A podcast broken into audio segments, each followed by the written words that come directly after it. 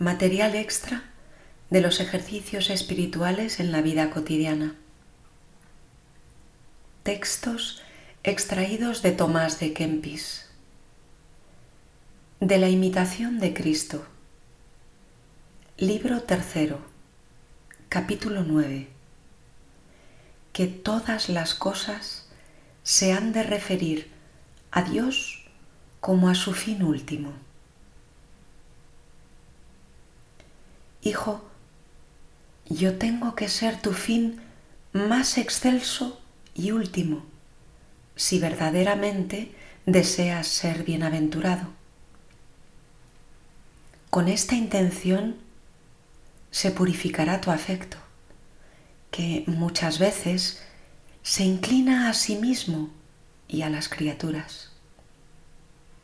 Porque si te buscas a ti mismo en alguna cosa, al punto desfalleces y te haces inútil para todo.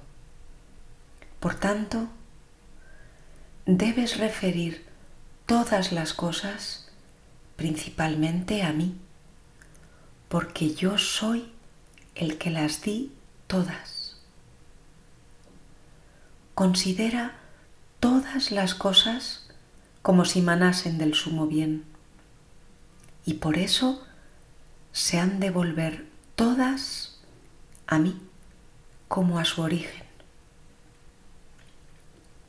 De mí sacan agua viva como de viva fuente, el pequeño y el grande, el pobre y el rico, los que de buena gana y con libre voluntad me sirven, recibirán gracia por gracia.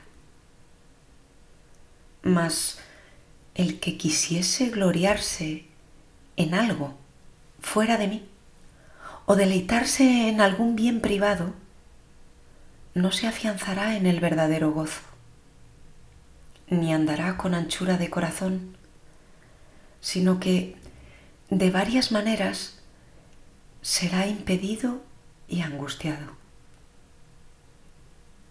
Por consiguiente, no te atrevas a atribuirte algún bien, ni atribuyas a ningún hombre virtud alguna, sino dalo todo a Dios, sin el cual el hombre no tiene nada. Yo lo he dado todo.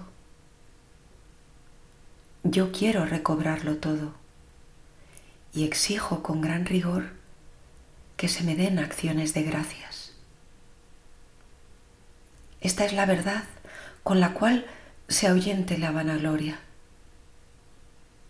Y si la gracia celestial y la verdadera caridad entrare en el alma, no habrá ninguna envidia ni apretura de corazón, ni reinará el amor propio. Porque la caridad lo vence todo y multiplica las fuerzas del alma. Si juzgas bien, en mí solo te gozarás, en mí solo esperarás, porque nadie es bueno sino Dios, el cual ha de ser alabado sobre todas las cosas y en todo bendecido y glorificado. Ave María y adelante.